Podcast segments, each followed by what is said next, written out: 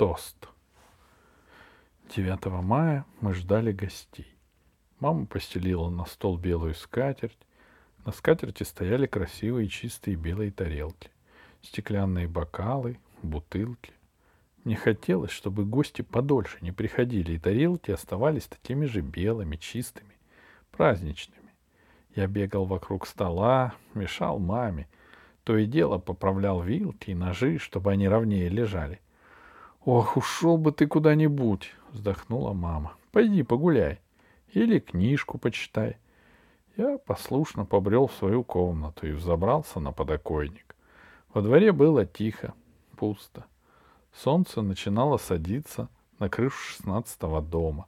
Дальше начиналась улица Замаренова. Круто бегущая вниз с требежащими трамваями, а потом и площадь Восстания. А на нашем трехгорном валу был сквер.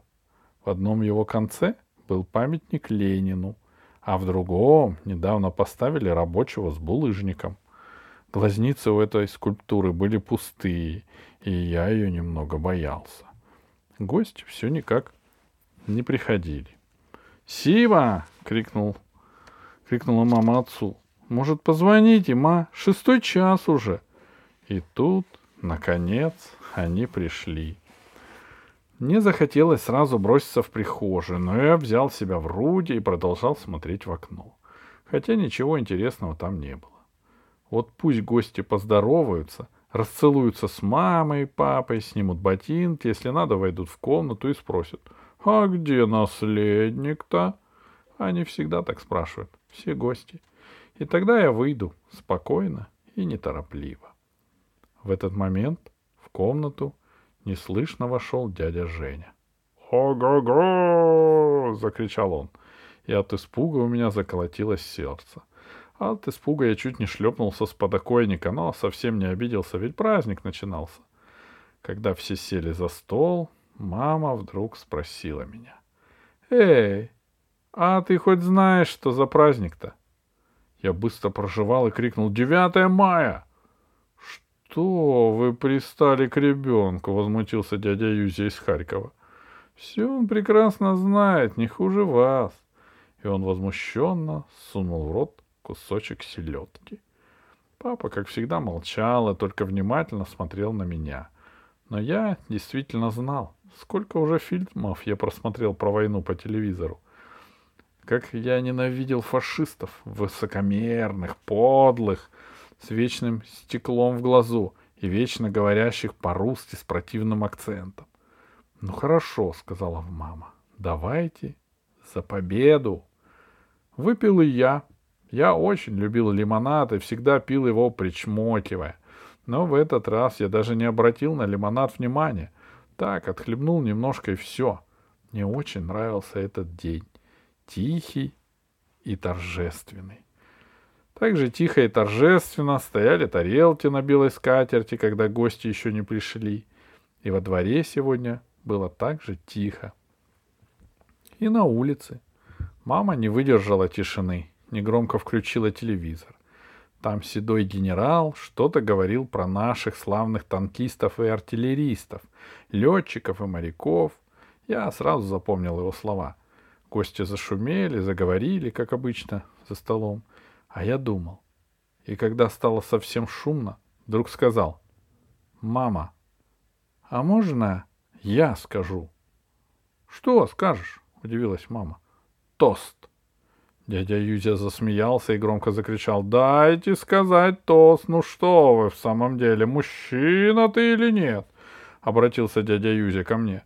Но я уже не смотрел на него. Я ни на кого не смотрел. Я набрал воздуха и крикнул. «За наших славных артиллеристов, одержавших победу в Великой Отечественной войне!» «Ура!» «Ура!» — тихонечко закричал дядя Женя, веселый молодой сын дяди Юзи. Все засмеялись и немножко выпили. «Молодец!» — смачно крикнул дядя Юзя и снова положил в рот кусочек селедки. «Молодец, огурец!» — промолвила мама и посмотрела на папу. Папа улыбался, уставившись в тарелку. И тогда я крикнул опять. «За наших славных танкистов, одержавших победу в Великой Отечественной войне! Ура!» Ничего другого я придумать пока не мог. Но все опять дружно засмеялись и даже захлопали в ладоши, только мама не смеялась. Она грустно смотрела на меня. А когда все выпили, тихо сказала. За нашего дядю Лешу. Я и выпила одна. Дядя Леша был мамин брат. Он жил в Горьком. Папа звал его дядя Леша об одной ноге. Он приезжал к нам редко. Ему ведь трудно было ездить, а ногу он потерял на войне. — А за интендантов? — весело крикнул дядя Ю- Юзя. Он на войне был интендантом, обеспечивал войска всем необходимым, — сказал мне папа, когда я спросил, что это означает. Но я уже ничего не слушал. Щеки у меня горели. Мне было страшно весело. Я так любил этот праздник. И этих людей мне так нравился. Мой длинный и красивый тост. За наших, за наших, запнулся я. Ура! Тихонечко закричал дядя Женя, и все опять засмеялись с каким-то облегчением. Но я вспомнил, вспомнил, за кого еще надо выпить. За наших славных летчиков, одержавших победу в Великой Отечественной войне. Ура! крикнул я и выпил лимонад залпом. Но почему-то никто уже не засмеялся. Все грозно смотрели в тарелки и жевали. Стучали вилки. Папа вышел из-за стола, взял меня под мышки и вынес в маленькую комнату. Я ничего не понял. «За что, пап?» — тихо спросил я. «Подумай», — сказал папа и закрыл за собой дверь.